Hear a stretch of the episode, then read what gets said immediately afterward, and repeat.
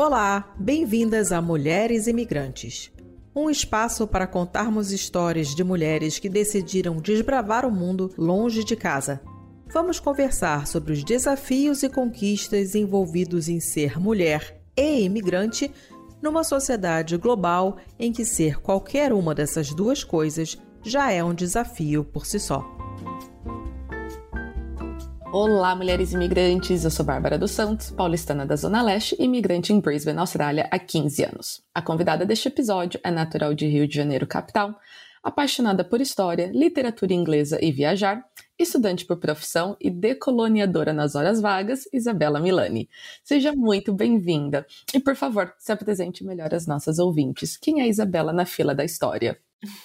Oi, todo mundo! É, primeiramente, queria falar que é um prazer estar aqui falando com vocês hoje e que eu fiquei muito feliz quando recebi o convite falar com essa comunidade de mulheres imigrantes maravilhosa e fortes, porque só quem se mudou já sabe que a gente precisa de força para tomar essa decisão e para continuar nessa decisão depois. É... eu sou a Isabela, eu tenho 20 anos e eu moro atualmente na França. Eu tô na Sciences Po, que é a segunda melhor faculdade de ciências políticas do mundo depois de Harvard. E eu tô dois anos numa cidadezinha aqui da França que se chama Poitiers. É, daqui a pouco, eu já tô dois anos aqui e daqui a pouco eu vou mudar pra Austrália, pra Sydney. Porque. porque pro meu terceiro ano de faculdade, a gente é obrigado a fazer um intercâmbio de um ano. Então, daqui a pouco tô, tô na Austrália e é isso. Eu me mudei quando eu tinha 18 anos, basicamente. E eu tô estudando, sou estudante internacional durante esse tempo todo, passando por tudo que a gente tem que passar. E eu acho que a apresentação também da Bárbara falou muito sobre mim, sobre o que eu gosto. Mas é isso, eu falo muito no meu Instagram, que é Decolonializa. Eu falo muito sobre decolonialismo, adoro literatura inglesa, eu adoro viajar. Então é isso, estamos aí nesse mundão para descobrir, para explorar, para chegar onde a gente quer chegar. E é isso, esse sou eu. Bom, eu saí do Brasil com 18 anos porque eu não sabia o que fazer na faculdade. Você saiu do Brasil com 18 anos sabendo o que fazer na faculdade. Então, conta pra mim, eu vou até pular a primeira pergunta, né, o que te levou a sair do Brasil, que a gente já sabe, foi para estudar. Mas conta como que é saber o que estudar, onde estudar, é, né, como foi esse processo de você ter essa certeza de tipo, cara, é isso que eu quero estudar, pelo menos por agora? E a gente sabe que não precisa ser uma decisão é, permanente, né? Tipo, é isso que eu vou fazer pro resto da vida. Mas como que com X idade você soube, é isso que eu quero por agora, vou buscar essa faculdade, descobrir onde que ela é, como que é o processo e aplicou e se jogou nesse mundo com 18 anos, porque pelo menos essa parte eu consigo me identificar. É, então, a gente também tinha um processo todo, sabe? Eu acho que desde pequena eu sempre quis estudar fora. Tipo, eu sempre tive essa ideia no fundo da minha cabeça. Não sabia se ia acontecer, sabe? Mas eu sempre tá com aquela ideiazinha no fundo da cabeça. E foi justamente uma. Vamos, vamos dizer, uma junção entre curiosidade e oportunidade. Eu acho que, pela, pela parte de curiosidade, eu posso falar que, tipo, eu sempre fui alguém muito curiosa. Tipo, eu sempre escutei novas línguas, vi novas culturas, sabe? Sempre que eu viajava, eu sempre, tipo, queria saber mais, saber mais, saber mais. E, tipo, eu acho que uma coisa inevitável é que a gente nasce num lugar específico do mundo, dentro de uma família, dentro de uma classe, e isso tudo vai meio que te dar um, um local no mundo, vai te, tipo, localizar geograficamente é, no mundo de uma maneira geral. É, e, tipo, justamente era esse o meu lugar, porque eu tinha nascido no Rio de Janeiro, tava ali com a minha família, cresci ali, foi, foi foram as oportunidades que me foram dadas na vida. Mas eu sempre quis saber, tipo, será que é isso realmente para mim? Será, será que é isso realmente que eu quero, sabe? Tipo, e se eu mudasse de país? E se eu fizesse outra coisa? Tem tanta coisa por aí, como é que eu sei que algo que eu nasci dentro vai ser o que é certo para mim, sabe? Porque se eu não tentar, como é que eu vou saber? Essa eu acho que foi a minha questão de, de início. Caramba. E... e é isso, eu, tipo, queria saber como é que. Até onde eu poderia chegar, sabe? Aí foi passando o tempo, foi passando o tempo. Fui muito influenciada. Eu tenho que falar isso, eu fui muito influenciada por Grey's Anatomy. É... então, até o segundo ano do ensino médio, eu achava que eu queria fazer medicina. Porque, tipo, querendo ou não, a gente cresce numa sociedade que fala assim: você tem que fazer ou direito ou medicina para você ter algum sucesso, sabe? E no Brasil, ainda mais, tipo, tudo que seja fora de medicina, direito e engenharia é basicamente visto como você vai virar professor. E eu sabia que isso não era algo exatamente que eu queria fazer, sabe? Eu queria ir mais longe. Eu fui olhar medicina no exterior, é, tipo, muito difícil, porque medicina já é difícil no Brasil, imagina no exterior, sabe? Todos os países têm, tipo, super processos para passar. Então era, tipo, meio que muito difícil de acontecer. E aí eu meio que, tipo, parei tudo e falei, vou rever o que que eu realmente gosto, sabe? O que que o que, que me dá vontade de ir pra escola todo dia? E eu acho que eu cheguei a uma conclusão que era tipo ciências humanas, basicamente. Tudo que é história, filosofia, política, geografia, apaixonadíssima por geografia eu sou. É, eu tinha muita curiosidade para saber sobre direito, ciências políticas e economia, principalmente, porque a gente não tem isso na grade curricular do Brasil. É, então eu tava meio que nisso aí, só que, tipo, como eu falei, eu sou muito curiosa. Então, tipo, eu não consegui, eu não conseguia me ver num curso só. E tá bom, mas estava tudo isso meio que no ar, assim. Eu falei, vou, vou pesquisar então é, as faculdades no exterior, porque não são de medicina, então agora eu tenho uma chance. E a gente começa Estados Unidos, Europa, país aqui, país ali, qual país a gente vai? E eu estudava francês desde o sexto ano, porque a minha escola era o Pedro II, não sei quem é do Rio de Janeiro deve conhecer. Tem aula de francês, mas era meio básica, assim. Mas, querendo ou não, tava ali um francesinho básico na minha cabeça. E eu resolvi olhar a França, porque eu também sempre fui apaixonadinha pela França. Tipo, eu escolhi ter uma viagem de 15 anos com a minha mãe, que eu queria ir para Paris, que queria ir pra Paris, sabe? Aí eu falei, vou olhar mais a França. E todo mundo falava de uma universidade específica da França, que era particular. Então, tipo, desde o início eu já descartei, porque eu falei assim, cara, não tem como pagar uma faculdade em euro, sabe? Tipo, muito difícil. Então eu tava olhando as públicas, olhando as públicas. Só que, um dia eu falei, vou ter que olhar essa particular. Por que, que todo mundo fala tanto dessa particular? Que era justamente a Sciences Po. Sciences Po Paris, mais especificamente. Aí eu fui no site da Sciences Po e comecei a dar uma exploradinha, sabe? Porque assim, toda busca universitária você começa indo no site dando uma exploradinha. Nisso, eu fiquei apaixonada pelo programa, sabe? Porque era justamente uma das coisas chave do programa era ser pluridisciplinar. Então, assim, eu sabia que eu ia ter a oportunidade de explorar várias matérias: economia, ciências políticas, sociologia, direito. Todas as matérias eu poderia explorar numa faculdade muito boa, que eu falei para vocês que é a segunda melhor do mundo, e, sabe, tendo várias oportunidades, porque assim, o nome da Sciences Po na França é muito forte e ao redor do mundo também, muita gente conhece, sabe? Enfim, eu acho que tipo era só uma super oportunidade, a única coisa que eu tinha que ver agora era a parte financeira. E eu fui olhar, eu, entra, tipo, eu entrava nos critérios para cons conseguir pedir a bolsa, sabe? E aí foi o momento que eu falei, é agora, sabe? Tipo, tem que tentar. E foi basicamente como eu consegui, como eu cheguei aqui, como eu escolhi minha faculdade e como tudo começou e eu comecei a correr atrás. Então conta um pouco, né, desses dois anos de uma menina de 18 anos, que, de novo, essa parte eu consigo, assim, é, me identificar total, né? Como tem sido dois anos fora de casa, sair, então, da casa da família e para um outro lugar, que por mais que você fale a língua de alguma maneira, não é né, nossa língua materna, tem toda aquela coisa de adaptação, de sair de casa e aí ser estudante e outra, tem que estudar, né?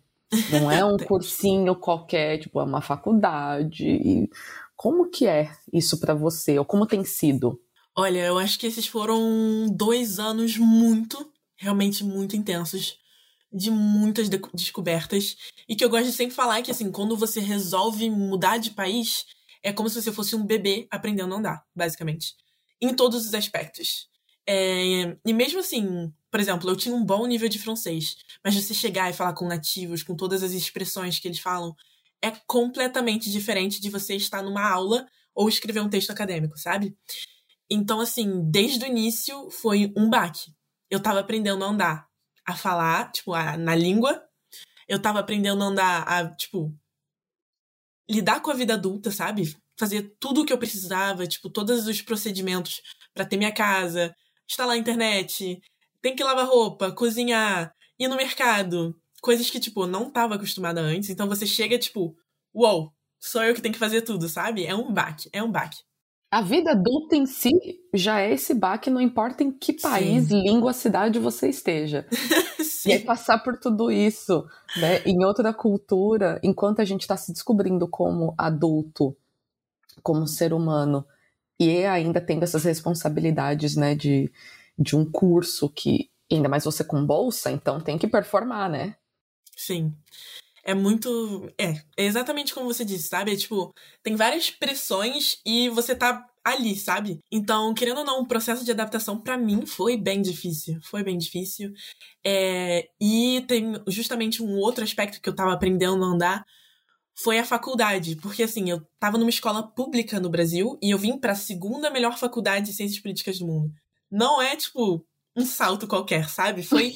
Foi muito difícil, não, não, não, não tô brincando.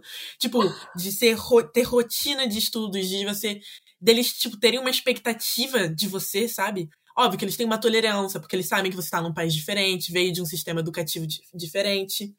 Mas, ainda assim, sabe? Você tem certas expectativas em você e você tem que, tipo, performar. Chega um momento que você tem que, tipo, step up to the, the measure, sabe?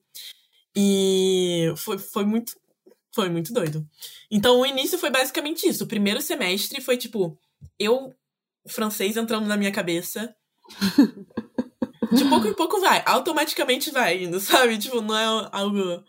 Gente, entra tanto que ela não percebe. Mas você já falou tanto num sotaque francês, isso que você não tá entendendo. Não, você para, não gente! Tá Quando você falou que, tipo, você tava procurando um curso multi ou interdisciplinar, alguma coisa assim. Menina do céu, olha, você não percebe, mas, tipo, é muito sotaque francês. Sério? Ai, meu Deus.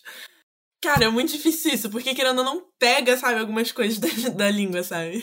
Mas olha, fique tranquila que o seu carioquês você nunca vai perder, porque olha, ele continua aí. Todo mundo fala isso. Querendo ou não, o sotaque carioca aqui é forte. é. Ele pega bem. Todo mundo falando que é, todo mundo me fala assim, ah, você tá com um sotaquinho francês. Não acho que é um sotaque, mas tipo, o R, porque assim, ó, esse ano inteiro, eu tive, eu falando com os meus amigos, tipo, é eu tentando, tipo, me, me esforçando para cada palavra que eu falo, eu pegar a pronúncia francesa. E, tipo, ainda tá num processo, sabe? Uhum. Ainda tô melhorando. E aí, tipo, por exemplo, tem uma palavra que, que é rue, que é basicamente rua. E, tipo, no início, eu lembro que eu falava com o meu carioquês, rue sabe? Com um R mais em ru. E, tipo, francês você tem que, tipo, mexer aqui. Então, faz ru, sabe? Então é muito da garganta. Aham. Uhum. Aí, tipo, de tanto você ficar assim, não, tem que falar assim, tem que falar assim, pega, cara. Muito doido isso. Bom, você falou então como foi o processo de o que levou você a sair do Brasil, como foi uhum. escolher o país, mas você não falou como foi escolher a cidade, porque você hum. mencionou que tinha o campus de Paris, mas você não está em Paris, você está numa cidade que começa com P, que eu não vou nem me atrever a falar que o meu francês é ridículo, ele é não existente. A única coisa que eu sabia falar, que eu decorei perfeitamente bem, era eu não falo francês, você... não é, como que era? Desculpe, eu não falo francês, você fala inglês, que quando eu fui para Paris, que é uma semana, eu falei isso maravilhosamente bem. Aí a pessoa via, pô, ela tá tentando, coitada, vou me comunicar com ela. Aí eu me dei bem. Eu quero ouvir, eu quero ouvir. Nossa, não, eu já esqueci, isso foi 2014, 2014, eu não vou nem me atrever. Não. Como foi pra você pra cidadezinha de mil habitantes que você tá? Pois é. Olha, são também 100 mil habitantes e 20 mil estudantes. Caramba. Mas eu, eu nasci, fui nascida e criada no Rio de Janeiro, que tem milhões. Então, tipo, pra mim é uma mini cidade, sabe? Tipo... Ai, sabe, de interior, sou de São Paulo. Exatamente, exatamente. Eu tô... Cada um bairro. Exatamente. Então, basicamente, a minha faculdade, ela tem um programa muito específico, como eu tava falando para vocês. Por exemplo, terceiro ano eu sou obrigada a sair da França e ir pra algum lugar do mundo que não seja meu país natal, se eu não me engano. Então, não posso voltar pro Brasil. Mas, basicamente, é, a minha faculdade, ela tem cinco campos diferentes. E, basicamente, a base é a Sciences Po Paris, em Paris. No campus de Paris. Que tem um mestrado também. Só que os outros quatro campos, que a gente chama de campos regionais, cada um é focado numa região do mundo, no estudo de uma região do mundo. O que eu acho genial. Sim, é genial.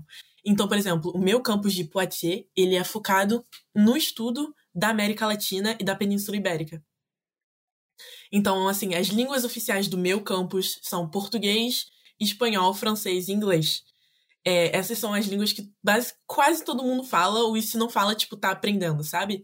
E a gente tem várias aulas que são focadas justamente em, na América Latina. Igualmente tem o campus de Nancy. O campus de Nancy é o campus é, franco-alemão. Então, tipo, é da Alemanha com a França. É basicamente a língua oficial deles é o alemão e o francês e o inglês. Sempre tem um, algumas línguas, sabe? Aí tem o de Dijon, que é da Europa do, da Europa do Leste. Aí tem o de hum, Menton, que é da o do Oriente Médio. Tem o de Reims, que é da América do Norte. E em Reims também tem o programa da África, da, do continente africano. Então, justamente, cada campus tem uma especificidade regional. E eu acho isso genial. Basicamente, foi por isso que eu vim para Poitiers, porque é, eu faço estudos focados para a região que eu nasci. Caramba! E eu já tive contato com é, estudantes internacionais europeus numa empresa que eu trabalhava que tinha programa de uh, como que chama? Estágio. Que eles tinham que fazer um estágio fora então não era a parte universitária de estudo como você mas tinha essa parte da obrigatoriedade de ir para fora. O que um eu acho incrível como é, conceito né, de, tipo, porque a gente sabe que a gente cresce muito estando fora de uhum. casa, que uhum. a gente não cresceria tanto se a gente tivesse dentro mas entra um pouco naquela coisa do poder aquisitivo, tipo, financeiro, do, hum. do de poder ter essa experiência. E eu hum. lembro de teve uma menina que fez estágio com a gente que ela não vinha de uma família tão é, que tinha um poder tão aquisitivo assim, mas ela estava nessa universidade que tinha isso e ela não pegaria o diploma dela se ela não fizesse esse programa de intercâmbio. Só que ela trabalhava é, depois do, do nosso estágio, porque era não remunerado, e ela trabalhava num restaurante depois para poder ajudar com, com os custos. Como que funciona então esse programa dessa obrigatoriedade de um ano de estudo fora? Uhum. Né, que aí você escolheu a Austrália, escolheu a UNSW, que é uma universidade incrível, morei lá perto, um campus bem massa, e você já viu pertinho da praia, é perto Sim. da cidade, transporte público lá funciona muito bem. A carioca que eu sou olhou isso bem direitinho antes de escolher. Ai, é uma prainha que eu gosto muito, Cude, é uma delícia, não é tão badalado quanto o Bondi, é bem melhor. E tem ônibus para várias outras praias também. Mas então, como que é então esse, essa coisa de ter que sair do seu campus e ter que Sim. passar esse tempo fora? Eu acho que quando você vai aplicar para Senspo, o terceiro ano é parte do programa, sabe? Então, assim, você entra na faculdade já sabendo que no terceiro ano você tem que sair. E também é algo que, tipo, a maioria das pessoas quer muito, sabe? É, tipo, uma das amazing features de estudar na Senspo. Highlight, então, todo... tipo assim, nossa, eu posso já fazer isso. Exatamente. Então, assim, você entra, você já tá consciente que você vai ser obrigado a fazer isso, sabe? Eu acho que se isso pesa na sua decisão de aplicar para a Senspo, tem que ser levado em conta antes justamente do processo de aplicação. É... Fora isso, aqui tem muitas pessoas com poder aquisitivo muito alto. É, então, para eles é normal, a gente passa dessa parte.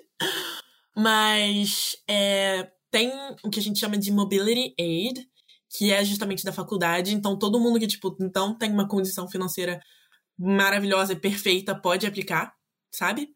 É, e você também pode escolher, você, tipo, na hora que você vai escolher aonde você quer ir pro terceiro ano, você leva justamente o aspecto financeiro em conta, sabe? É, então, assim, você tem que levar ele em conta. Tipo, se você sabe que o custo de vida naque, naquela tal cidade é extremamente alto, você não vai escolher aquela cidade. E, querendo ou não, tipo, isso não é muito justo, porque, assim, pessoas com poder aquisitivo podem ir onde elas quiserem, e quem não tem, tipo, vai totalmente ter, tipo, essa, esse fator em questão na hora de escolher as faculdades, sabe? Tipo, não é tão maneiro assim, mas assim, eu acho que ainda é uma oportunidade de sair, mesmo que não seja pra aquela para Nova York, por exemplo, sabe? Por exemplo, eu olhei uma faculdade de Nova York e falei, custo de vida dá para mim? Não dá para mim, sabe? Então assim, saiu claramente das minhas opções. Mas é isso, eu acho que continua tipo sendo uma oportunidade, tem algumas bolsas que a gente pode pedir pro governo francês ir pra faculdade para ajudar no custo de vida. E fora isso, tipo, é trabalhar também, sabe? Tipo, querendo ou não, por exemplo, eu faço babysitting aqui na Europa. Então, tipo, já vou juntando, juntando, juntando dinheiro. Aí, se eu tivesse escolhido, por exemplo, um país na América Latina, com os euros que eu tenho guardado, sabe? tipo, já ajuda, porque transformar em euro pra, tipo, pesos é diferente. Então é, tipo, muito estratégico, querendo ou não, a escolha do terceiro ano. E, assim, se a parte financeira é algo a ser levado em conta, tipo, vai ter que ser levado em conta nas suas escolhas e também na sua escolha de aplicar ou não para Senspo. Mas eu acho que, tipo, não tem que ser um fator é, chave para você escolher justamente aplicar ou não para Senspo, porque, assim, sempre tem bolsa, sempre tem oportunidade, sempre tem a gente, tipo, trabalhar, sabe? Tipo, tem várias opções que podem justamente ajudar a você se manter em um novo país. E hum, eu tenho certeza que, tipo, todo mundo, tipo, se vocês quiserem realmente, é uma coisa que vocês vão conseguir, sabe? Se for um objetivo. Mas é isso. É, também é uma questão, assim, meio ambígua, vamos dizer assim. Uhum. E como que é, então, o leque de opções para escolher para onde ir? Ou universidades? E, tipo, eles têm uma lista, ok, tá aqui todos os lugares do mundo, e são o quê? Tipo, universidades parceiras Sim. deles? É isso. E é... você tem que passar por processo seletivo nessas universidades? Não é na. Ok. É basicamente assim. É, tem um catálogo com todas as universidades do mundo e é basicamente 470 universidades no mundo inteiro. Jesus parceria. Amado, como é que escolhe? É muito. então, assim, a gente vai no motor de recherche, que é basicamente tipo pesquisa, e aí a gente coloca o país que a gente quer. Aí aparece tipo, uma lista de faculdades que tem no país. Aí, tipo, você vai pra faculdade, você vê os pré-requisitos linguísticos, Aí você vai ler o que as outras pessoas que já foram falaram, sabe? E aí você vai olhando, tipo, o que, que você quer. O que, que você quer. E qual era a pergunta? Ah, como é que funciona isso? Então, é basicamente um processo dentro da SciencePo. Tipo, a gente não tá competindo com pessoas aplicando. Por exemplo, eu não competi com ninguém da Austrália. Eu competi com as pessoas da SciencePo que querem ir pra Austrália, sabe? Então, é um processo dentro da instituição. E, basicamente, tem alguns critérios que são as suas notas. É, o nível de língua que você para o lugar que você quer ir, notas de nível de língua e o que mais tem algum outro critério? A carta de motivação. E uma carta de motivação que a gente tem que fazer. Então, tipo, eles levam esses três critérios em conta e assim, aí você faz a sua lista de faculdades, a gente escolhe seis. Porque assim, se você não consegue a primeira, tum. Aí eles te mandam pro, pra, pro office da segunda. Aí se eles falarem, não, ela não pode na segunda, vai assim sucessivamente. Então é basicamente isso. Tipo, por exemplo, mandaram o meu coisa para minha primeira universidade. Eu competi com as pessoas, não consegui, fui pra segunda. A segunda era a University of New South Wales. A então, primeira era qual? Era a UCLA. Ah. Mas acontece, eu tô muito feliz de ir pra Austrália. Eu queria sol. Sol, faculdade boa, então assim. Perto de praia, então é. tô, tô feliz. E honestamente, eu acho que, tipo, pra financiar vai ser bem mais fácil na Austrália também, porque tem muita oportunidade de trabalho. Então, exatamente, vai ser melhor do que os Estados Unidos. Acabou que, tipo, funcionou bem para mim. Não, e dá para você chegar já fazendo babysitting também, porque, tipo, tem uma demanda gigantesca. E, e no Eastern Suburbs, que é a região onde você vai ficar, hum. nossa, tem, é uma galera com poder aquisitivo muito alto e eles hum. precisam muito de, de babá. Então, já vou mandar os links também de grupo na Austrália para você entrar no Papo Calcinha, para já começar a se ambientar por lá. Ajuda muito, com certeza. Eu até ouvi que tem uma comunidade francesa, enfim, agora eu já falo francês, eu vou só. Up, vocês tem... estão precisando de babysitter? Falo francês. Tem uma... Nossa, menina, agora que você falou isso, eu lembrei. Tem hum. uma escola francesa, porque uma, uma amiga minha era babá de uma família que as crianças estudavam nessa escola francesa, os meninos não tinham televisão em casa, não comia McDonald's, não sei o que, tocava piano, eu caramba. É.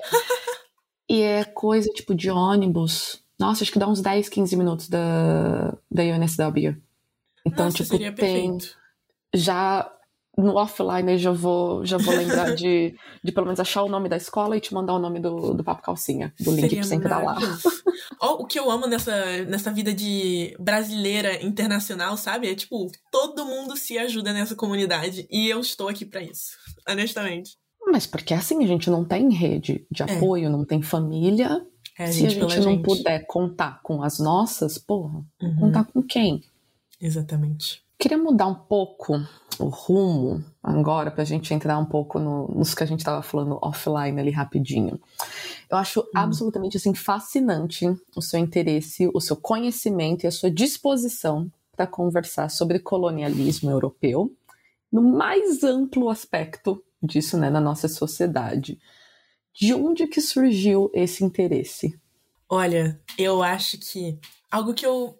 Todos os artigos que eu leio, de todos os personagens históricos que eu leio, a maioria das pessoas que se interessou justamente por decolonialismo foi porque veio na Europa. E eu falo isso por quê? Porque, assim, a gente cresce numa sociedade que idealiza a Europa de uma maneira, sabe? Mas é justamente, tipo, em todos os aspectos. É, tipo, em comparação econômica, política, cultural, tudo. Todos os aspectos estão comparados. Beleza. Então, a gente cresce essa ideia, assim, achando que a Europa é tudo, sabe? E eu acho que a partir do momento que a gente muda, a gente tem uma outra perspectiva, sabe? A gente vê que, tipo, eles são gente como a gente. A única diferença foi que eles colonizaram o mundo e criaram todo esse mito em torno da deles mesmos, sabe? E eles são, tipo, nacionalistas, eles se acham o melhor do mundo, sabe? E eu acho que convicção faz tudo na vida. O fato deles se acharem o melhores do mundo foi que fez eles imprimirem isso na nossa mente de alguma maneira, sabe? Basicamente, então, é a comparação da autoestima do homem hétero branco cis. Tipo. Exatamente. Os caras. Acham... é. Você chega aqui, é tipo, bam. Tipo, tá, adoro morar na Europa. Tipo, não mudaria meu percurso nenhum, mas, tipo, abre seus olhos, sabe? Tipo, eu tô numa faculdade que é muito boa. E, tipo, do lado tem o meu francês que, tipo, não tá, sabe, com dificuldade, sabe? Que não não tem um diploma tão bom quanto o meu. Isso, tipo, meio que mexe com as suas próprias perspectivas de mundo, sabe? Porque, tipo, quando você se encontra um pouco nessa posição, tipo, quebra justamente a invencibilidade do homem europeu que foi criada na nossa mente, sabe? Eu tava lendo isso ontem, porque eu tô fazendo uma apresentação sobre justamente o processo de decolonização das colônias africanas é, lá em 1950, por aí.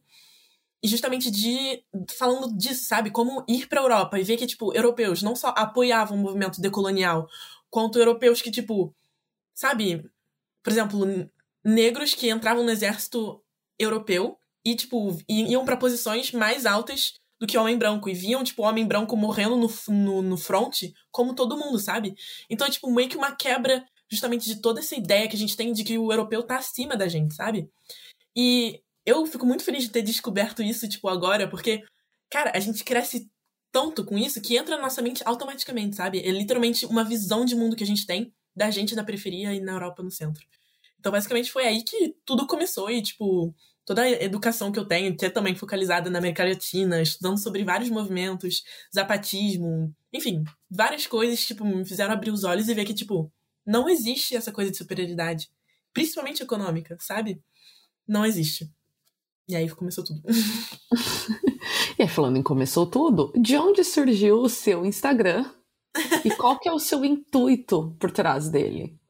Então, o meu Instagram surgiu de um projeto de vida, vamos dizer assim, sabe? Eu acho que ele se inscreve muito no que eu quero pro meu futuro, que é justamente poder levar essas ideias pro Brasil, sabe?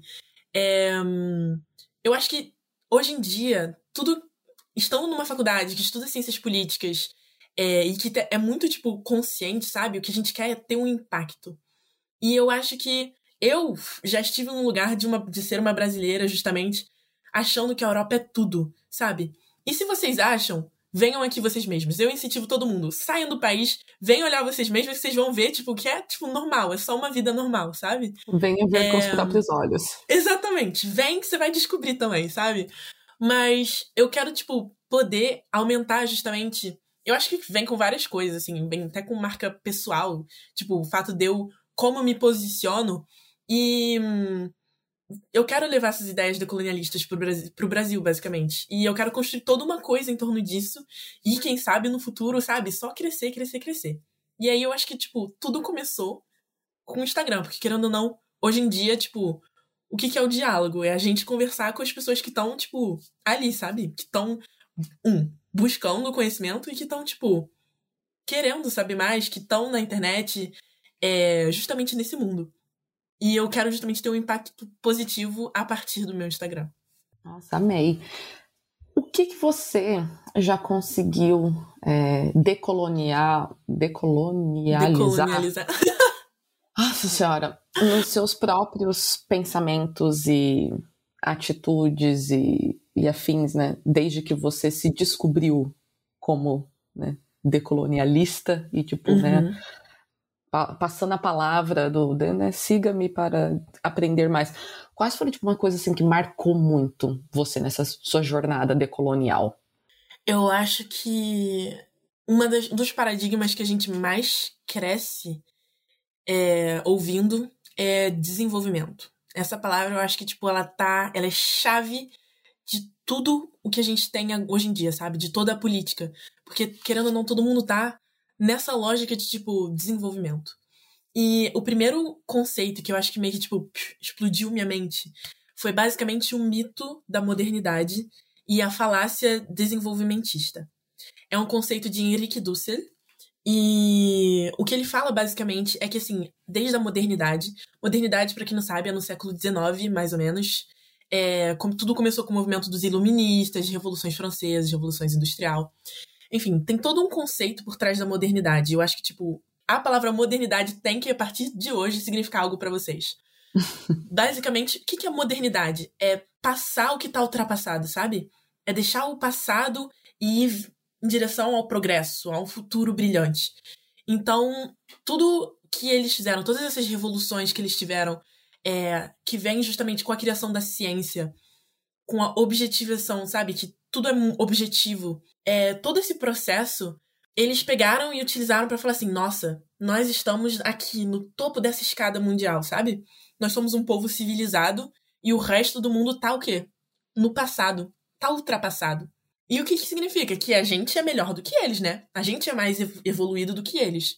E aí entra também a teoria de Charles Darwin, que é de, da seleção natural. O que, que é seleção natural? O mais forte ganha do mais fraco, basicamente.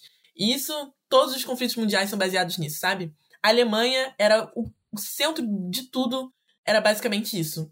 Raça ariana superior, superior, basicamente, mais forte, e vai conquistar os mais fracos. E, agora falando do processo da modernidade, justamente é a colonização. E a colonização vem com a colonização da nossa mente também, sabe? Então, todo o nosso subjetivo, ele foi basicamente construído com a gente ouvindo. Nós somos um povo superior e vocês são são um povo inferior, sabe? Por quê? Porque nós somos mais desenvolvidos. Porque nós conseguimos chegar à ciência enquanto vocês ainda estão no estado de natureza, sabe? Enquanto vocês ainda são meio que primitivos, bestiais, vamos dizer assim. Tem várias palavras, sabe? Então vem sempre com essa dualidade, dualidade de cultura, natureza, de desenvolvi desenvolvido, subdesenvolvido, sabe? E eu acho que, tipo, a partir do momento que eu entendi isso, tudo mudou. Porque, tipo, como eu falei para vocês, é tudo uma colonização da nossa, da nossa mente, sabe? Da nossa sub subjetividade. Então, o que, que eles fizeram com a colonização foi basicamente falar o processo inteiro que eles eram superiores e que, por isso, eles tinham o direito de vir salvar a gente da nosso estado de natureza, sabe? Eles tinham o direito de vir para ajudar a gente a conseguir chegar no estado desenvolvido que eles estavam. E, gente, tipo, eles inventaram essa escada, basicamente. Tipo, não tem isso de desenvolvido, subdesenvolvido, sabe? Tipo, não tem. Por que, que a natureza é ruim? Por que, que, tipo, a nossa cultura era ruim? E é difícil falar nesse, desse jeito também, porque assim, não tem como a gente voltar, não tem como a gente. A gente nunca vai, vai ser índio, sabe? Nosso país é o que ele é hoje em dia. Mas, tipo, não significa que o que a gente tem que lutar para conseguir hoje em dia é esse dito desenvolvimento. Porque esse dito desenvolvimento foi criado por eles e eles colonizaram um sistema inteiro para colocar a gente nesse sistema, basicamente, sabe? E é por isso que a gente tá nas margens do sistema, sabe? Como é que a gente vai ganhar de algo que foi construído justamente pra gente não ganhar? De algo que foi construído deles por eles, sabe? Todo o sistema colonial foi justamente para eles conseguirem as riquezas deles, estarem no topo desse sistema, e agora a gente tá aqui, tipo, fudido, basicamente, na merda, sabe? Não tem, não tem outra palavra. Ah, então, tipo... eu tô rindo de desespero, porque é verdade, né? Tipo, Sim. A gente tá aqui, os caras, nesse ar de superioridade, porque eu vim antes de. Eu, em grandes aspas, né? Eu vim antes de você, eu tenho mais história. Uhum. Não, não tem. Você tem uma não. história diferente. Você está uhum. né, usando essa analogia, tipo, você tá aí há mais tempo desenvolvido, e só porque eu tenho um modo de vida diferente, não, eu sou primitivo demais, aqui vem uhum.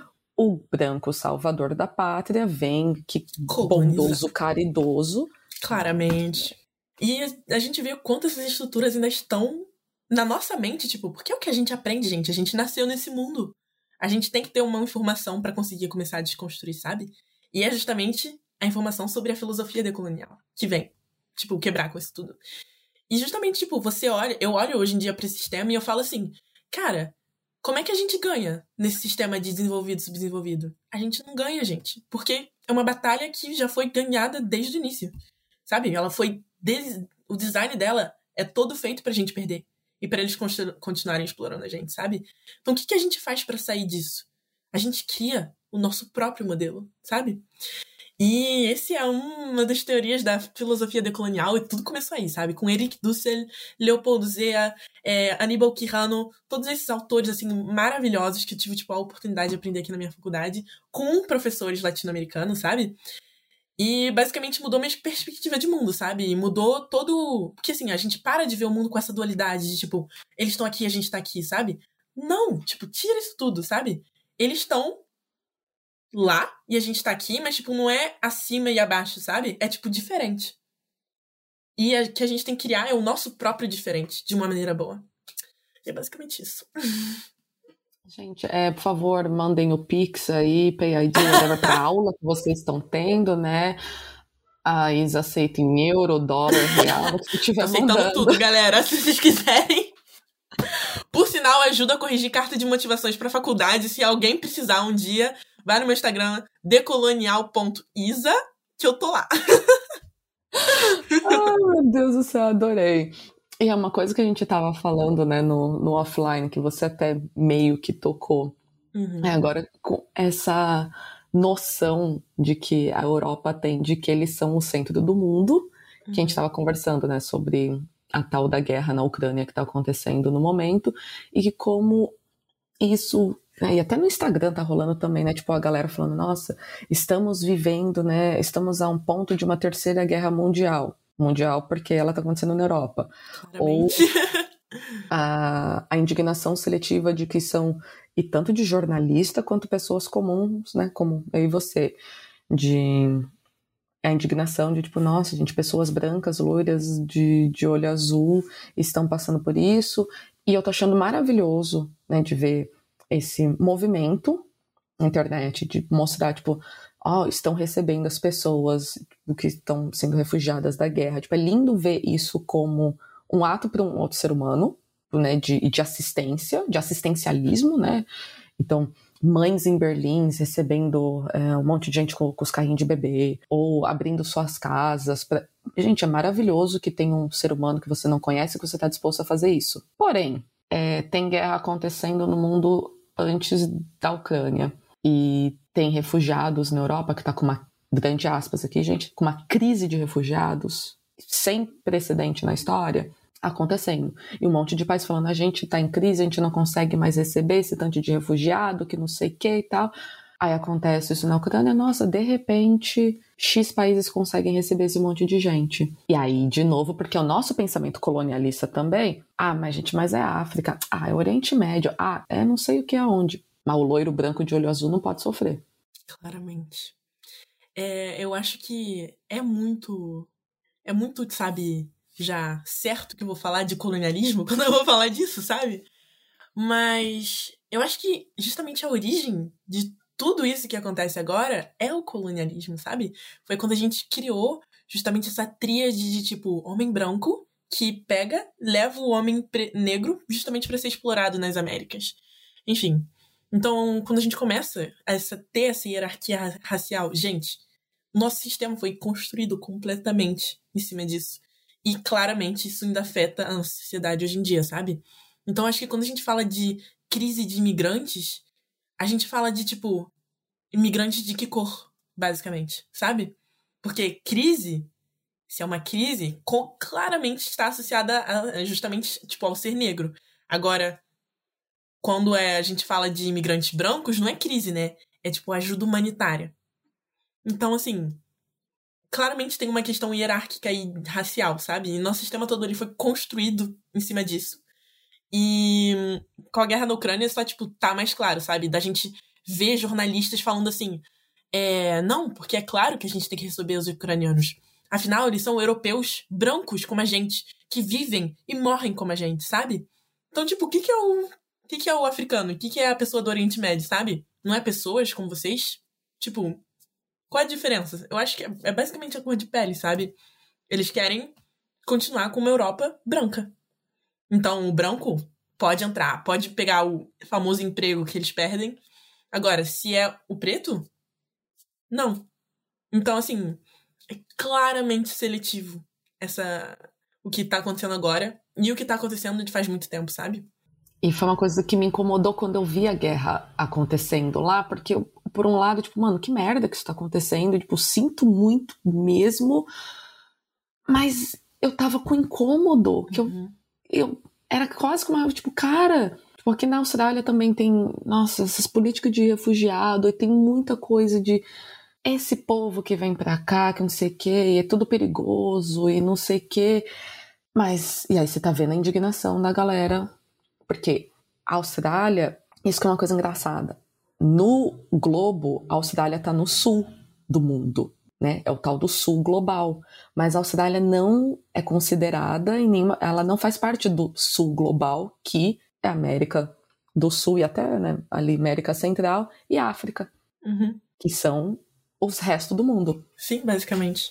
E é engraçado a gente pensar, porque basicamente a Austrália ela foi muito eficaz em exterminando a, popula exterminando a população indígena dele, sabe? Então o que eles criaram foi basicamente uma segunda Inglaterra. Então tudo basicamente da Austrália é, é tipo, claramente controlado pela, pela Inglaterra. Enfim. É.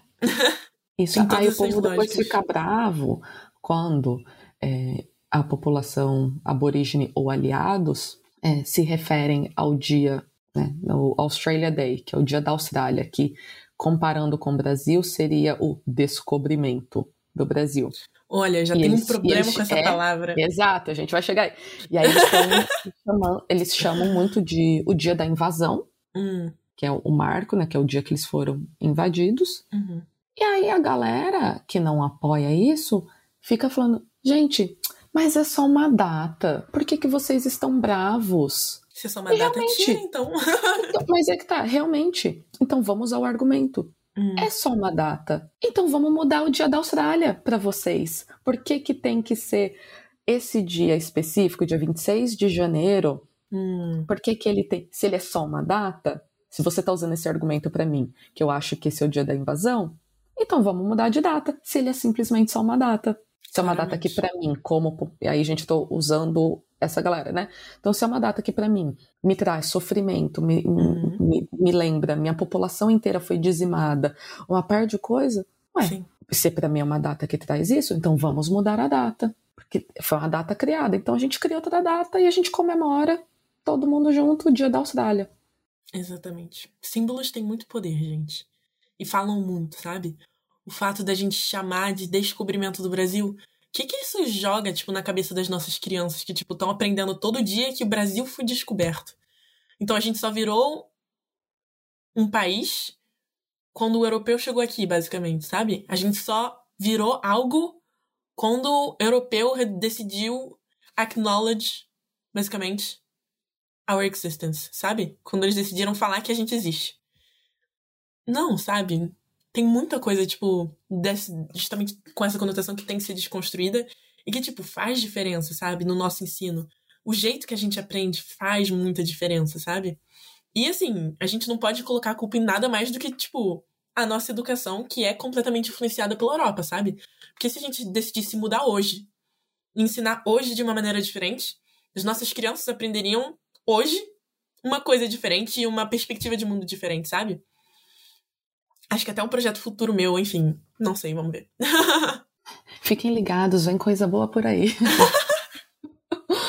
Mas é interessante uma coisa que eu reparei quando eu fui viajar para Nova Zelândia, que tem uma população originária muito forte, presente, parte da cultura, que são os maores. Só que quando você para para reparar a cor da pele, num geral, dos maores, eles são mais brancos. E eles são super inseridos na cultura, como a, até tipo essa reverência dos estrangeiros, tipo, nossa, os maores tem tatu... galera que não é Nova da Nova Zelândia tem tatuagem, acha lindo. Nossa, a raca dos jogadores de rugby quando eles vão se apresentar, gente, maravilhoso, né? Uhum. Aí tem a população aborígene na Austrália. Eles são bem marginalizados, né? São. E como que eles são? Qual que é o tom de pele deles? Mais escuro? Muito mais. O originário mesmo, e aí teve, igual no Brasil, teve quanto, tanto quanto os negros e os indígenas, teve essa parte da miscigenação, então você vai perdendo os traços originários. Uhum. Mas os, os originários são de, muito, de pele muito escura. Eles são muito parecidos, é, até a pigmentação de pele e cabelo, eles são muito parecidos com os indianos, de pele escura, mas de cabelo liso. E aí você já vê é uma população marginalizada, a cultura não é tão idolatrada, vamos assim dizer, ou tão reverenciada quanto a dos maores na Nova Zelândia. Uhum. Tem muito dessa coisa de é, deles serem marginalizados, tipo, dentro da própria cidade, ter os bairros onde eles se concentram mais. Ali é bairro perigoso. Sim. É, é basicamente como o nosso sistema foi construído. E se a gente comparar isso com a América Latina, é uma situação diferente. Claro que é. Mas se a gente olha quem tá na favela, quem tá na favela, gente? É basicamente o preto. E por quê? Porque acabou a escravidão, que já teve a escravidão, vamos começar, né? Começa ali. Outra coisa bem colonial, né? Aí a gente. Vamos Muito até pular isso colonial. por, por, né? no momento, senão a gente vai ficar mais três horas aqui. ok. Mas é, começou daí e aí acabou. Ó, a gente precisa ter reparação histórica, não. Aí vem falar que Exatamente. cota. Cota não é bom, né, gente? pois é. Porque eu não tenho essa dívida e eu não escravizei ninguém, por que, que eu tenho que competir com o meu lugar com a, com a outra pessoa? Foi mérito meu estar aqui. Temos que lidar com isso no futuro político. E é isso que eu chamo todo mundo pra serem muito atores, sabe? E por isso que eu quero que as pessoas venham mesmo pra Sciences Po, ou que, tipo, estudem mesmo ciência política, porque a gente tá precisando de gente pra mudar tudo isso.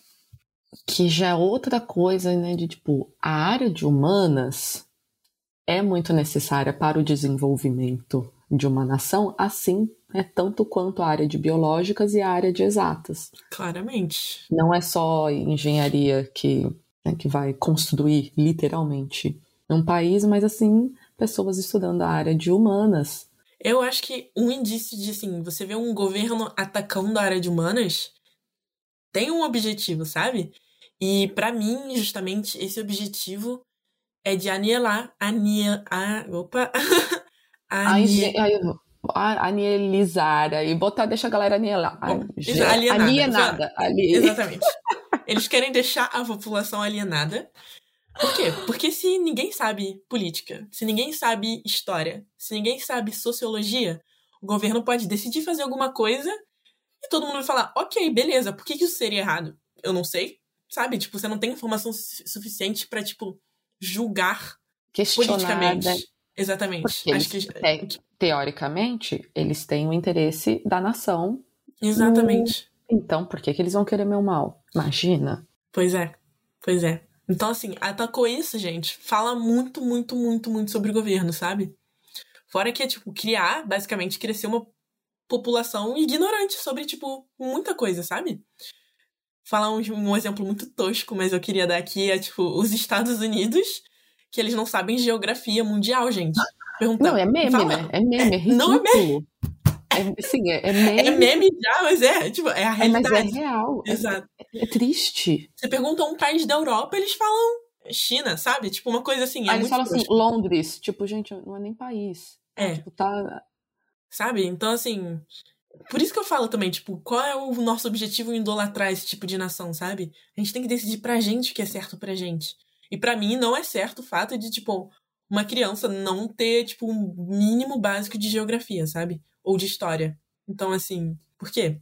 Pô, você não sabe o que aconteceu no seu passado, como é que você vai decidir sobre o seu futuro? Enfim. Se fosse pra você ensinar alguém agora, tipo, três passos pra ser menos colonialista, Hum. quais seriam suas dicas? Ou pelo menos assim, por onde começar? Olha, eu acho que tudo começa. Como eu falei pra vocês, tem muitas coisas que são simbólicas é, no nosso cotidiano. E tem algumas palavras que têm um poder enorme, sabe? Eu acho que quando, quanto mais a gente aprende, mais a gente vê que cada palavra conta. Então, o que eu posso falar é que, assim, eu daria a dica: tirar certas palavras do vocabulário. Primeiramente, a palavra desenvolvido, sabe? Quando a gente fala de países desenvolvidos, eu tenho um enorme problema de falar, ah, eles são desenvolvidos, a gente subdesenvolvido. Porque a partir do momento que você fala essa palavra, você já tá se colocando numa posição de hierarquia e, no nosso caso, colocando numa posição de inferioridade, sabe? E já eu trocaram, acho... trocaram é, recentemente, que eu ando percebendo, de hum. subdesenvolvido para em desenvolvimento. Ó, melhorou. É, mas a gente ainda assim tá nesse, nessa escadinha, sabe? Que eu a falei, que é a escada da tá modernidade, sabe? A gente não tá no mesmo patamar. Exatamente. Tipo, tem essa escada da modernidade. para mim, tipo, tem que tirar essa escada da modernidade, sabe? Tipo, enfim, eu acho que, tipo, tenho um problema com a palavra desenvolvimento. Então, assim, quando a gente vai falar de Europa, tenta, tipo, pegar uma outra posição. Tenta não falar assim, ah, não, porque Europa, pô, tudo é bom lá, né? Pô, a vida lá é boa, né? Enfim, a economia é boa, a política é boa. Gente, tem muito problema na Europa também. Não é assim, sabe? Tipo, é importante a gente não generalizar, principalmente quando a gente tá falando de de, de uma coisa que, tipo, interfere na nossa realidade, vamos dizer assim. Então, assim, eu acho que parar de falar, assim, países desenvolvidos. A gente pode falar países do norte. Eu acho que isso, tipo, diz muito também, sabe? É, tem algumas palavras que eu tenho problema também, meus amigos sabem. Quando alguém fala exótico. Essa, essa é engraçada. beleza exótica, né? Exato. né? Maravilhosa. então, o que, que é exótico, gente? Basicamente, quando a gente pensa na palavra exótico, é alguém é algo diferente, vamos dizer assim. Então, assim, é, é algo que você não está acostumado e que é diferente. Só que o problema é que durante todo, todo esse processo de colonização, de, tipo, significação de, do que, que é o mundo, basicamente, essa palavra tem uma conotação, tipo, sexual e principalmente ligada às mulheres, sabe? Não só isso, mas, tipo, é muito sexualizado, é muito romantizado, é muito, sabe? Como dizer, sabe? Você fala exótico, você pensa em uma coisa específica. O que, que vem quando você fala exótico? Vem natureza, vem frutas exóticas, vem praia paradisíaca. Enfim, tô falando, tipo, coisas assim aleatórias. Vem o quê? É. Havaí. Havaí pra mim, sabe? Vem ula ula, sei lá, sabe? Mini saia, é, biquíni, praia, enfim. Quando os europeus falam de exótico, por exemplo, em relação aos brasileiros, é o quê? Mulheres brasileiras em Ipanema com biquíni fio dental, sabe? Agora eu pergunto para vocês, isso é exótico pra gente? Não. Tipo, não é exótico, basicamente. Para mim não é exótico. Eu vou todo dia pra praia, tá lá, galera de biquíni normal, sabe? Então, assim, eles têm uma noção de exótico, justamente, que tem todo esse imaginário sexualizado das pessoas, sabe? Então, quando a gente fala de uma coisa exótica, quando o europeu fala de uma coisa exótica, sabe? Ele tá, tipo, atribuindo vários clichês, vários estereótipos para uma coisa que, tipo, pra gente não é exótico, pra gente é normal. Pra gente é normal ter a Mata Atlântica ali, pra gente é normal morar perto da Amazônia, sabe? Então, assim, pra gente não é exótico. Então, assim, eu tenho muito problema com essa palavra, porque, assim, quando as pessoas falam, ah, é muito exótico, tipo, que exótico, sabe? De que perspectiva você tá falando? Nossa, adorei. Mais alguma, algum passo pra gente ser menos colonialista? Hum, eu acho que isso eu teria que refletir mais. Mas é isso, eu acho que, tipo, tudo começa com a nossa maneira de falar e com a nossa maneira de ver o mundo, sabe? Então, assim, chegar justamente com essa visão de mundo, eu acho que é nova para muita gente, sabe? Muita gente não conhece essas ideias. Então, é isso. Primeiro passo, parar de pensar a Europa numa escadinha de hierarquia, parar de falar palavras, tipo, exóticos que tem uma conotação que, tipo, marginalizam a gente, principalmente as mulheres, sabe? Sexualizam a gente de uma maneira que, tipo, não é verdade, sabe? Ou que, tipo, não é verdade pra gente, pelo menos, porque tem muitas verdades, sabe? Eu acho que esse, tipo, é o começo de tudo. E quais são os desafios que você já passou ou passa por ser mulher ou imigrante na França? Olha, eu acho que qualquer desafio das mulheres no mundo é. Primeiramente, é justamente a sexualização, sabe? Nas ruas, a maneira e mas eu achei tipo isso antes de tudo isso é justamente porque assim as pessoas elas crescem com um imaginário e eu chamo de imaginário uma pessoa que tipo você olha para alguém e você tem tipo uma ideia dela sem que você realmente saiba quem ela é sabe e eu acho que tipo ser latino-americana ser brasileira especificamente vem com todo um imaginário que eu acabei de falar para vocês exótico então tem tipo muitas imagens que as pessoas em torno de mim, óbvio, tem os meus amigos que eles são maravilhosos, mas tem muita gente aqui que, tipo, ou não é tão desconstruído, ou, tipo, sabe? Querendo ou não, a gente cresce com esse tipo de coisa. Então é difícil você tirar isso da cabeça. Então tem gente, muita, tipo, que eu sinto é que, tipo, algumas pessoas têm uma imagem de mim que não é necessariamente verdade, sabe? Pelo simples fato de, tipo, eu ser brasileira. Então, tipo, certas atitudes são esperadas de mim, certas, certas coisas, certas ideias, certas. Enfim, tem certas, tipo, expectativas que, tipo, sabe, não necessariamente vão ser verdade. E eu acho que isso é muito difícil de quebrar. Porque isso vem com uma atribuição do seu lugar, sabe? Por exemplo, na faculdade, é, em relação a, tipo, as pessoas. Tem muito europeu branco riquinho aqui que se acha o topo do mundo, entendeu? E o fato de eu ser brasileira, tipo, na mente deles me coloca em um certo lugar nessa geografia de posições de hierarquia social, sabe? Então, eu acho que isso é, tipo, uma, uma coisa que, tipo, eu tenho muito problema e que não é algo que eu possa mudar, sabe? Porque não tem como eu, tipo, chegar para alguém que, tipo, tem essa ideia de mundo e mudar completamente a maneira deles verem o mundo, entendeu? Então, justamente essa atribuição de espaço, tipo, localização social no geral, é algo que, tipo, eu não gosto e que é uma das questões, assim, que não tem como mudar muito, porque não tem como você entrar na cabeça de cada pessoa, sabe? Então, é algo, tipo, tá na minha realidade que eu passo e que eu não tenho muita coisa de fazer muito para mudar, sabe? E ainda mais tendo, estando né, num ambiente acadêmico, e aí entra a parte do machismo, porque um, você é uma mulher, e aí se você estiver performando mais do que esse cara, tipo, mas nossa, você não é a, a latina de pais, como que você é inteligente? Como que você tirou uma nota melhor que eu? Como que você foi elogiada? E assim, elogiada que eu digo num sentido positivo, né? Tipo, um professor, uma professora parabenizar por um bom trabalho, ou alguma coisa assim, né? É tipo, nossa, mas quem é você na fila do pão, gata? Tipo, não, você é só, você é só do, do da ralé aí, do, dos latinos aí, tudo a mesma porcaria. Tipo, eu, esse homem branco aqui, maravilhoso, de poder aquisitivo, e você é melhor que eu? Mais inteligente que eu? Olha, eu acho que isso tem, em certa medida, principalmente no campus de Paris, porque lá é, tipo, a burguesia da burguesia francesa.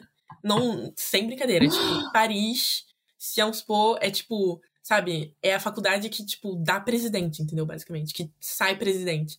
Então, assim, tem muito essa coisa de networking, sabe, seu meio social. Afinal, Mas, assim, os países que, né, como você mencionou, os países que eles estudam já são o centro do mundo, né? Tô brincando aqui. Claramente. Mas tem uma coisa que eu quero dar muito crédito também pra minha faculdade. Porque, tipo, essa, esse imaginário, eu falo, eu acho que ele interfere mais na, na, no aspecto social do que no aspecto acadêmico. Porque, assim, eu tenho que dar realmente muito crédito pra faculdade, porque, assim, a gente tem, de pouco em pouco, cada vez menos, mas, assim, a gente tem uma comunidade latina no nosso campus, por exemplo. Tô no campus que é estudo da, da América Latina, sabe? Então, tipo, os franceses que vêm, eles sabem que eles vão estar entre latino-americanos, e hum, tem mais mulher do que homem. Bem mais mulher do que homem. Tipo, nessa promoção, nessa promoção é tipo no ano atual, uhum. tem tipo 20 homens e 120 mulheres, sabe? caramba! Uhum. Mas a gente pode falar que, tipo, isso também é muito divisão de, tipo, mulheres vão para humanas, homens vão para exatas. Também. Tudo tem essas questões, sabe? Mas, tipo, em questão de crédito acadêmico, eu acho que, tipo, não tem muito, porque, assim, é muito assim, você fez um bom trabalho, você vai conseguir uma boa nota, sabe? Pelo menos isso eu, eu dou esse crédito pra, pra Salesforce, sabe? Que bom. E quais são os planos, então? É, você vai para a Austrália em agosto, né, que você tinha me falado, passa um ano lá para fazer seu terceiro ano, aí você faz o quê? Você volta para França? Quanto tempo de faculdade que é e o que, que vem depois? Olha, tudo é o que eu falei, igual estudar fora, sabe? Sempre fica uma coisinha no fundamento e a gente não sabe como vai acontecer direito. Mas sempre acaba, se você quer realmente, sempre acaba acontecendo, sabe? É, aqui o Bachelor, que a gente chama, que é basicamente o programa. Como é que fala? Tipo, o bacharelado, é de três anos, ao invés de quatro anos, que é no Brasil. Então, ano que vem é basicamente meu único último ano de faculdade. Só que os mestrados da Sciences Po, eles são muito bons, muito conhecidos mundialmente. E nós que fizemos o bacharelado na Sciences Po, a gente tem acesso direto. Então, uma das opções é justamente, tipo, voltar para a França depois da Austrália e fazer mais dois anos de mestrado é, focado na minha carreira. E eu posso falar que eu sou muito interessada, por enquanto, na parte de business. Porque, assim, eu acho que tem, tipo, muitas maneiras da gente impactar a sociedade. E muitas ma umas maneiras mais fáceis, umas mais difíceis. E também depende de, tipo, o que você gosta mais. Qual vai ser a sua approach, basicamente. E no momento, eu acho que, tipo, eu tô indo mais tipo, para essa approach de, é, em, de empresariado, vamos dizer assim. Mas é exatamente isso, sabe? Eu acho que o nosso sistema ainda é um sistema, tipo, que a gente chama de capitalista. Então, assim. É... A gente precisa tentar achar as nossas próprias maneiras de reconstruir o sistema. Então, quando eu falo empresariado, a gente, eu não tô falando de um empresariado igual a gente tem, sabe? A gente está falando de um empresariado que vai ter um impacto social, um empresariado que tem um objetivo realmente, que quer, tipo, mudar as coisas.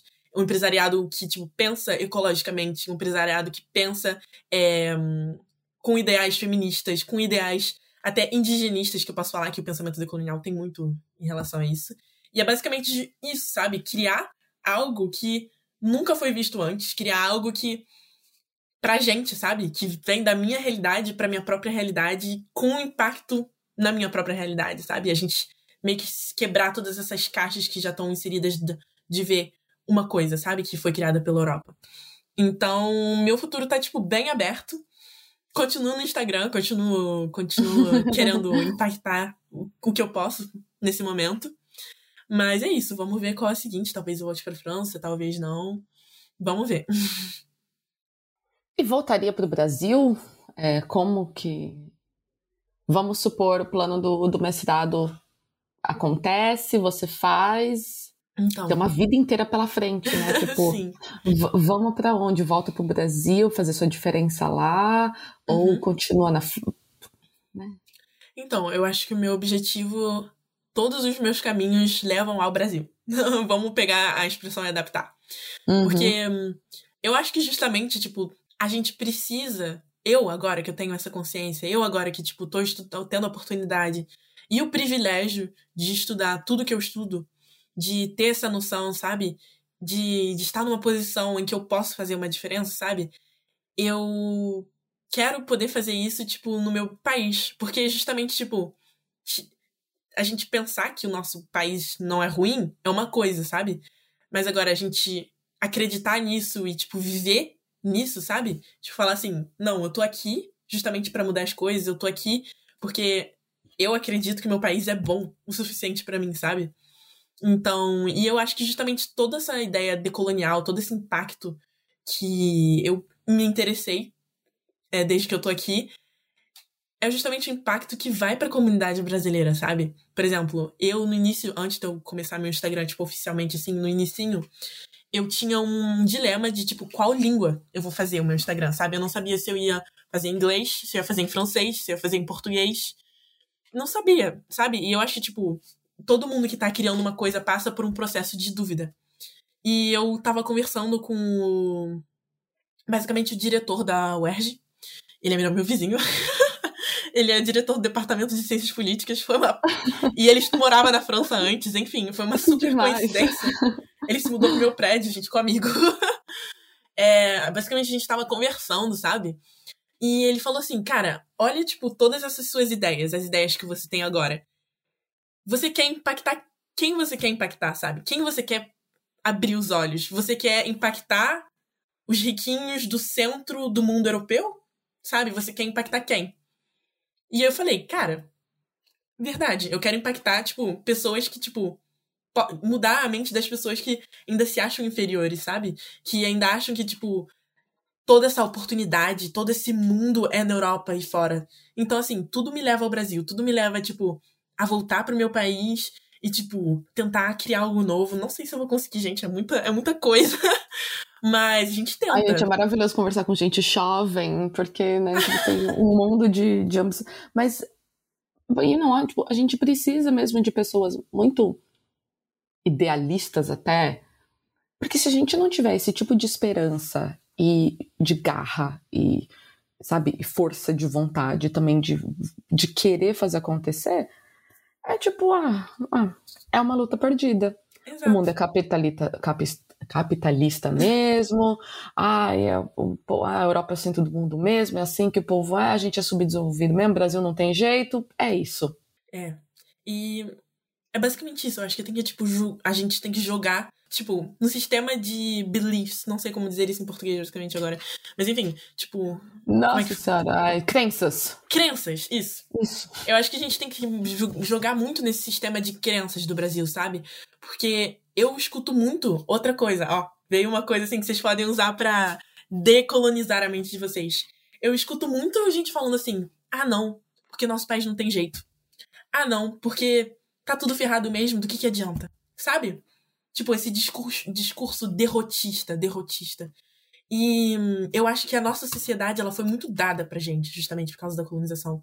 Tudo meio que foi construído lá, sabe? Então, nós, cada indivíduo, a gente se sente como, tipo, não tivesse poder em relação a isso. Porque Brasília tá lá longe, o governo tá lá longe, e, tipo, a gente sente que, tipo, tudo no Brasil é meio longe. Pelo menos é essa sensação que eu tenho. Tipo, tudo é meio longe, e você tá aqui, e você, tipo, não é nada em relação a isso.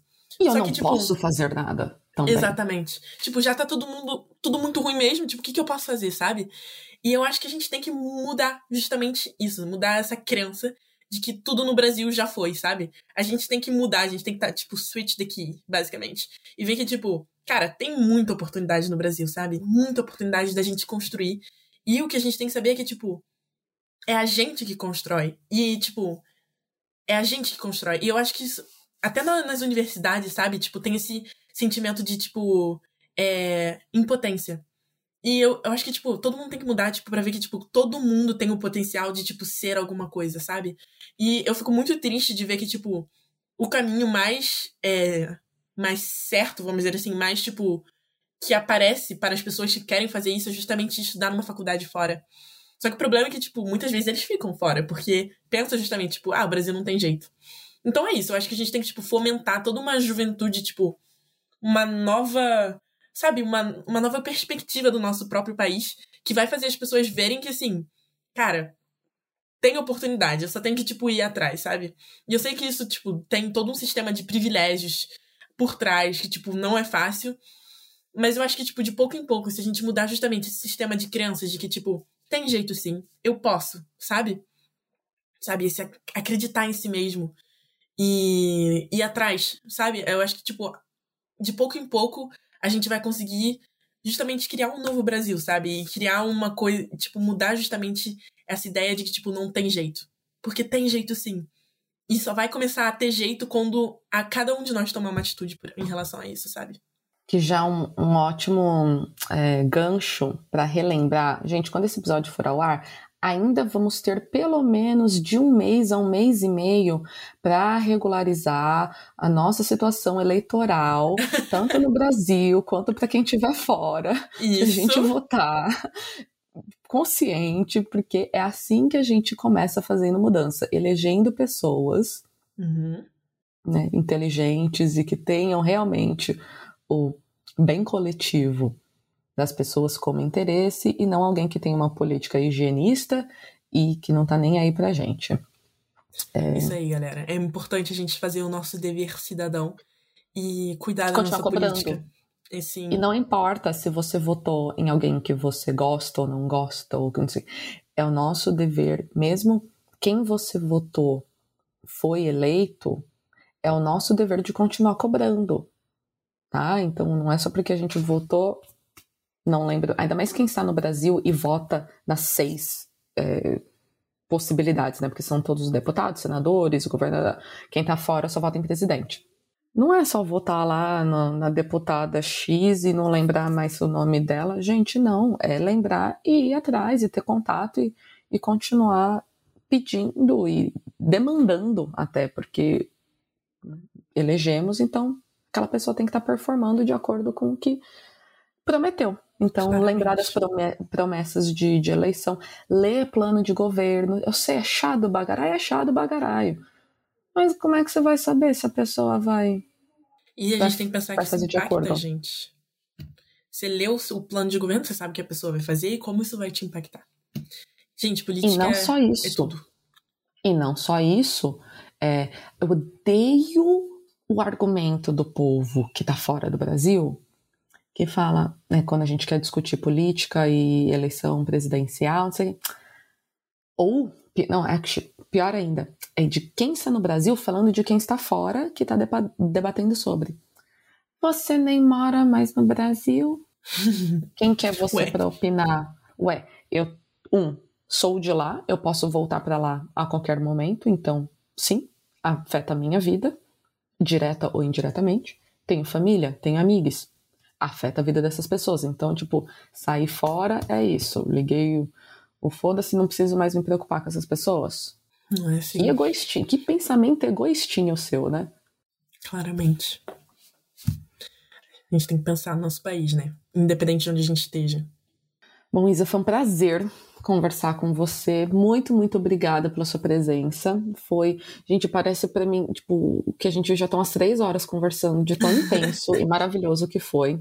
Muito obrigada mesmo. Mas antes de terminarmos, então vamos para nossa lupa cultural, aquele momento de indicação de trabalhos feitos ou protagonizados por mulheres. E eu estou assim ansiosíssima para saber o que, que você tem de indicação pra gente. Então, é, lupa cultural. Trabalhos. Bom, eu falei algumas das minhas pa paixões já. A prim o primeira lupa da pessoa que eu quero falar dessa lupa cultural é uma escritora que se chama Françoise Vergès. Ela é francesa, mas ela é. Enfim, ela é uma escritora francesa, basicamente. Ela escreveu o que eu chamo, para mim, a Bíblia do feminismo decolonial. Então, se vocês pesquisarem, basicamente, é, tem tradução. Tem tradução em português, eu chequei. Então, é O Feminismo Decolonial, basicamente, de Françoise Vergès. Françoise, vou falar, tipo, isso aqui, português é tipo Françoise, Françoise, porque as, enfim, em francês, Françoise. Vou colocar todos os links, gente, não, não se preocupe. Isso. Para lá. Vai ter aqui. Já dei, é... enquanto você falava, eu já dei um Google, já vi o nome dela, já, já tô escrevendo aqui. Oh, perfeito, perfeito. Ela é, tipo, o livro dela.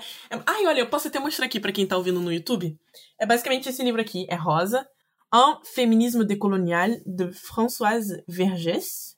E tem tradução na internet.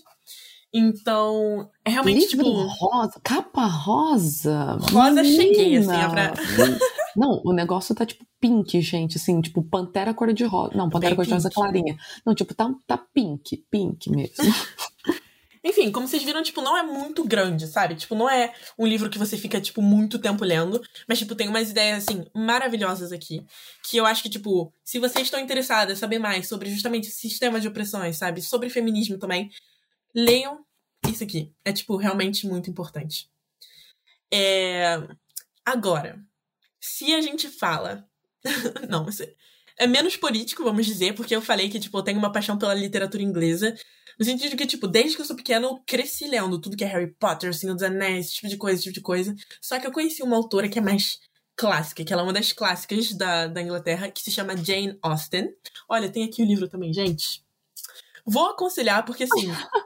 eu é acho. É uma das preferidas da minha irmã mais nova também. Pride and Prejudice? Eu já, eu já fiz peça de teatro não colegial desse Sério? livro. É muito bom. Eu gosto muito. É bem clássico, mas eu acho que, que tipo. Clichêzona, clichêzona. Mas tem outros também. Eu já li uma porrada de, de livro dela. Tipo, todos eu gosto muito. Eu gosto muito da maneira dela de escrever. E eu acho que, tipo, pra época dela também, a gente tem, tipo, umas coisas feministas, sabe? Tipo, as personagens principais são meio sassy, sabe? Eu acho muito importante. E tem outra, essa que eu já não tenho o livro aqui, que é a Kimberly Crenshaw. É, ela escreveu um, um livro, basicamente. Ela fala muito sobre feminismo interseccional. É, eu acho que é assim que fala em português, né? Intersectional Feminism, em inglês.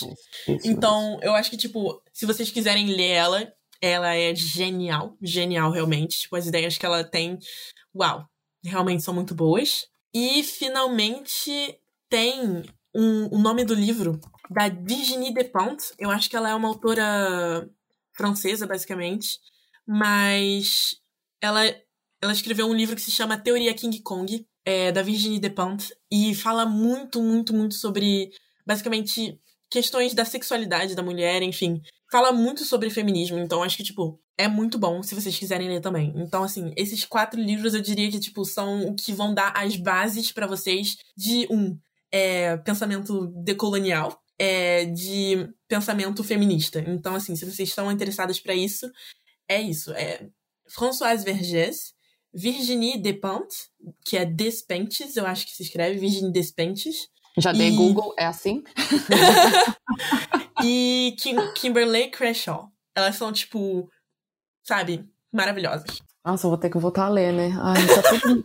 Tá, ah, todas as, as roads também estão mostrando que eu tenho um monte de coisa para ler, eu não tô conseguindo concentrar.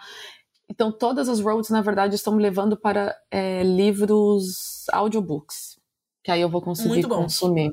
Exato. Então, vou, vou procurar.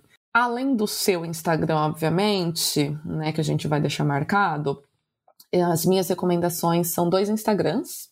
Fala, uma é a Ká Fernandes, ela é uma estudante de psicologia não monogâmica, bissexual, que fala também muito sobre essa parte do decolonialismo do pensamento, então, tipo, em relações.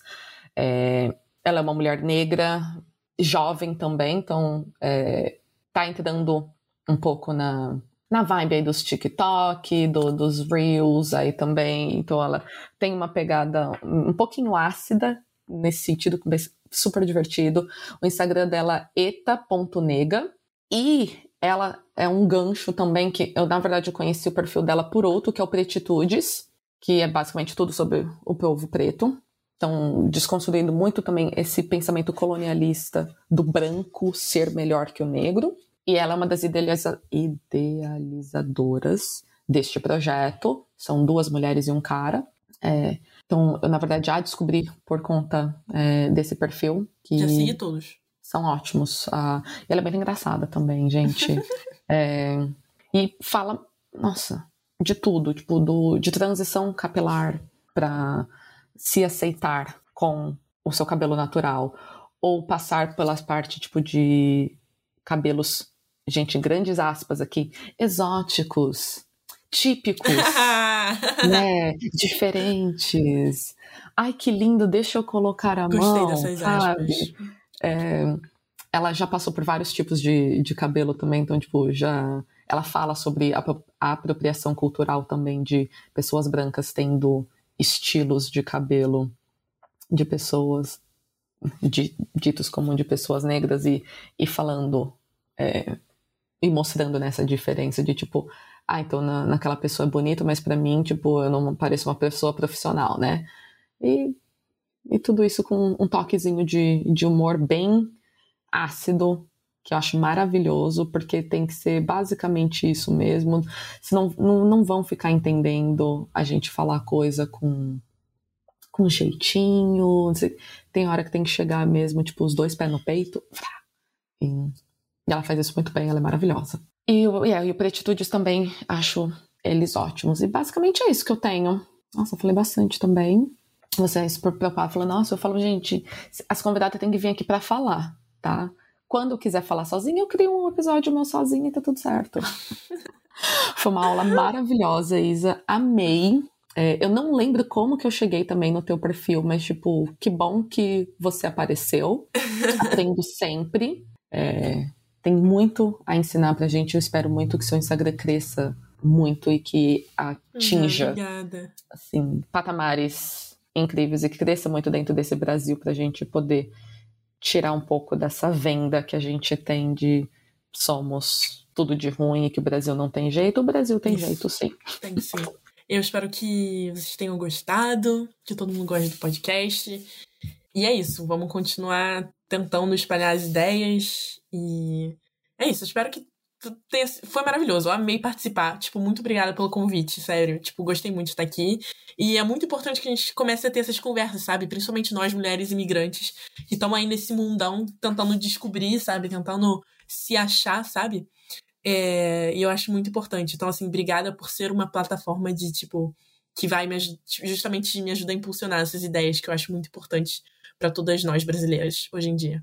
Ah, foi um prazer. Gente, sigam a Isa, então, arroba decolonial.isa.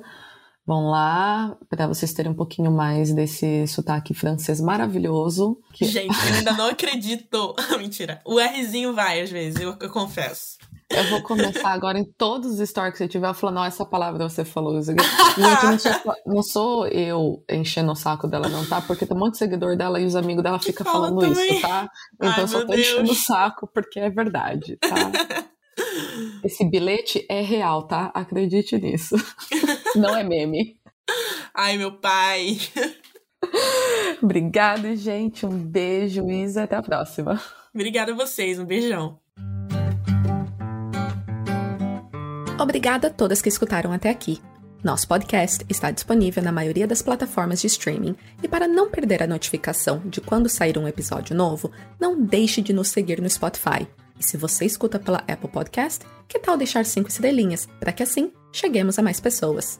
Você pode entrar em contato com a gente através do e-mail mulheresimigrantespod@gmail.com, no Instagram e Facebook por mulheresimigrantespod ou no Twitter por mulherespodcast. Este podcast é uma produção independente e se você gosta do nosso trabalho, pode também nos apoiar financeiramente com o preço de um café, vinho ou uma água no buymeacoffee.com barra mulheresime. Link disponível na descrição. Obrigada e até o próximo episódio.